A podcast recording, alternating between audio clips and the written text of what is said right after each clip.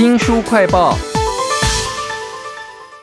在唐朝末年，黄巢之乱，不晓得大家有没有印象呢？影响了是大唐的气数，还造成了当时很多江湖门派互相的残杀啊，冤冤相报何时能了呢？为您介绍历史武侠悬疑推理系列小说其中的一本《猎人案》，请到了作者戚建邦，还有台湾推理作家协会理事长东阳。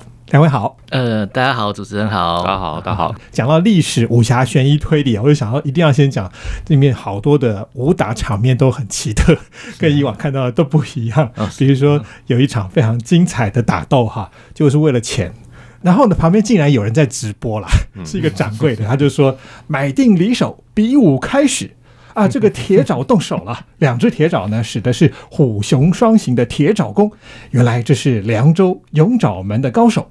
另外一方面，玄日宗的小子使的是玄日宗入门的旭日剑法。哦，这个小子剑法纯熟啊，他这招斜阳四射，方位相当的准确，一剑破双爪。哟，这个铁爪兄剑机很快，不等招式破了，已经错步退开了。你怎么会想要这样写小说啊？哎呀，这显然是从何金云大战断水流大师兄那场戏来的嘛。对，写武侠小说就是会打架嘛。但其实我觉得写武侠小说最难写的就是打斗的场面。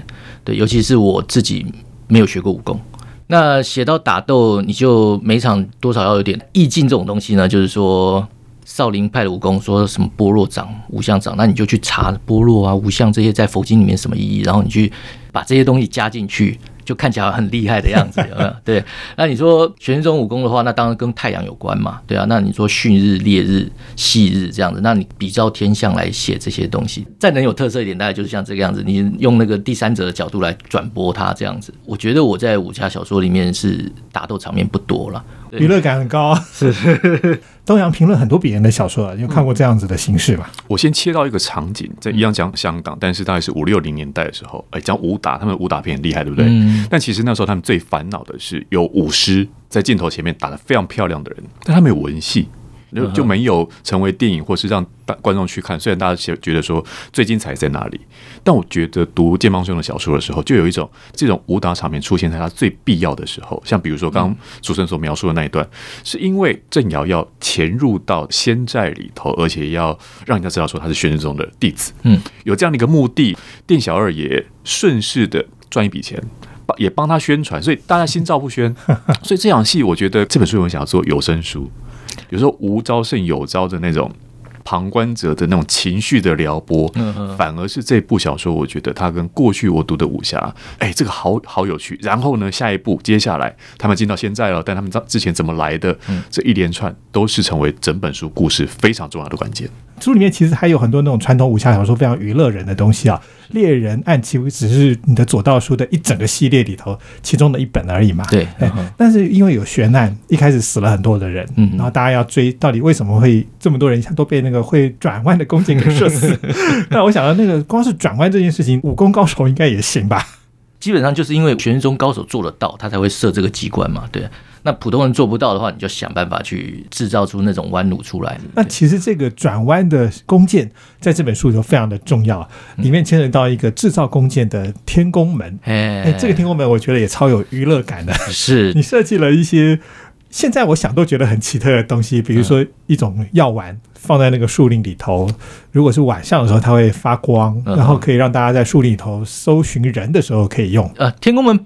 在这一集，它本身就有点像是詹姆斯庞德去那个武器大师那边找东西啦，这样子对，哎对，其实天宫门它并不是第一次出现在左道书，它上一集马球案就有出来过。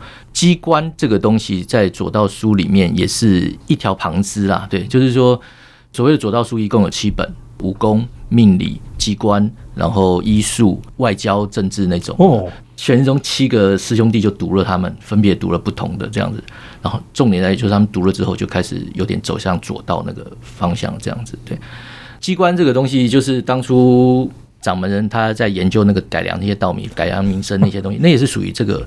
其实他们后来最后选择了那个梁赞生来做掌门人，就是因为他在大家想要争天下的时候，他其实他在研究这些。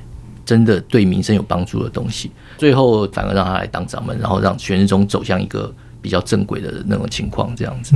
天宫门其实他是因为他也是学了一些玄日宗的东西，我觉得天宫门有点画龙点睛，就像刚呃金邦兄你提到说零零七里面那个部门，有时候觉得那个部门很很方便啊，就是他研发出来的武器工具，就是在那一集会用到，可能会拯救庞德的命啊或什么的。哎，对。可是我觉得不只是如此，读起来会有一种爱迪生啊、贾伯斯啊，或者说马斯克这些，你看起来会觉得说这些疯子。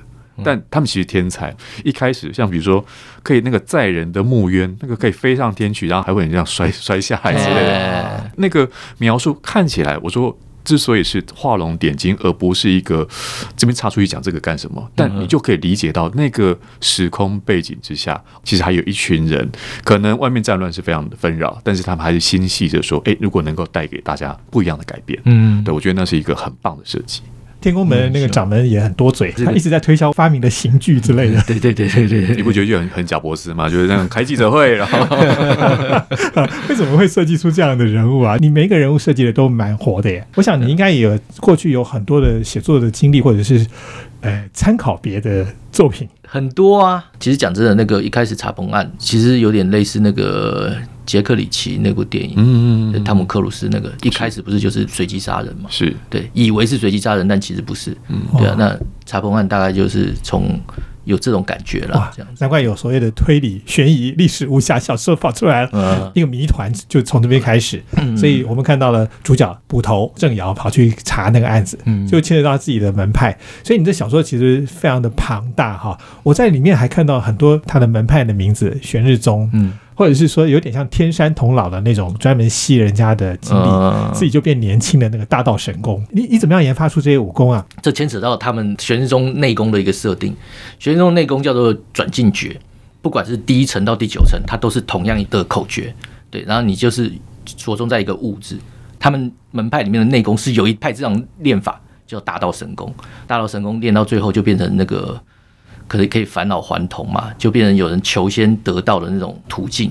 因为我们这是武侠小说，不是仙侠小说，所以你不可能真的成仙嘛。对，所以那个真的去搞这种事情的人，到最后都变成妖怪，就会吸吸很多人这样，就变成反派了。对对对对对，走火入魔。哎，那我想最后来问一下剑芒兄，就是呃，这本猎人案前头有马球案，然后还有左道书的三本，是哦，你有提到有下一本对不对？然后整个的故事架构、宇宙观的架构是如何？其实下本下本已经写完了啦，写完了，对，等着出版哈。呃，对，等着出版，然后。然后，其实我我自己有做在在做 podcast。你刚刚说有声书，下一本我有完整的，呃，你可以如果有兴趣的话，可以去查我的 podcast，就可以找到它。这样，小说都还没出，你就用 podcast 把它讲完了。然后我就 边写边讲嘛。对啊，因为说书人呢，说书人就在做这种事情。对，我就我就喜欢这样子啊。对啊，其实兴趣啊，因为那个 podcast 点阅率真的很低。好，那你们介绍一下 podcast 的名字呢？呃呃，叫做缪之古画本。啊，缪斯的缪缪之古画本，对，啊，那个七剑帮左道书应该就不会跑掉了吧？呃，对对对，不会跑掉了。那下一集叫桃园案，桃园，对，就是说在乱世，然后又有那个像那个亲王，显然快要被干掉了那种。有一天，他们就收到那个有人寄个桃园帖过来，说我们有桃花源哦，你知道交多少钱？就可以来避乱，是 这样子，听起来就是你不知道是真的假的嘛？对啊，所以就就开始就是那个亲王就是前太子李煜，就刚好遇到庄生来了，就是把那个主角找过去，说有这个事情，你可以帮我查一下是真的假的这样子。对对对，但是还没开始查，他就遇到把那个。所有亲王干掉的事件，这样就挂了。然后庄生就自己一个人去查这件事情。哇，这个桃园案的起头还蛮有趣的，大家非常期待七剑帮 到底会写出什么东西来啊！今天非常谢谢七剑帮本人到了现场，还有我们的台湾推理作家协会理事长东阳为我们介绍这个系列小说的其中一本《猎人案》。非常谢谢两位，谢谢谢谢。新书快报在这里哦，包括了脸书、YouTube、Spotify。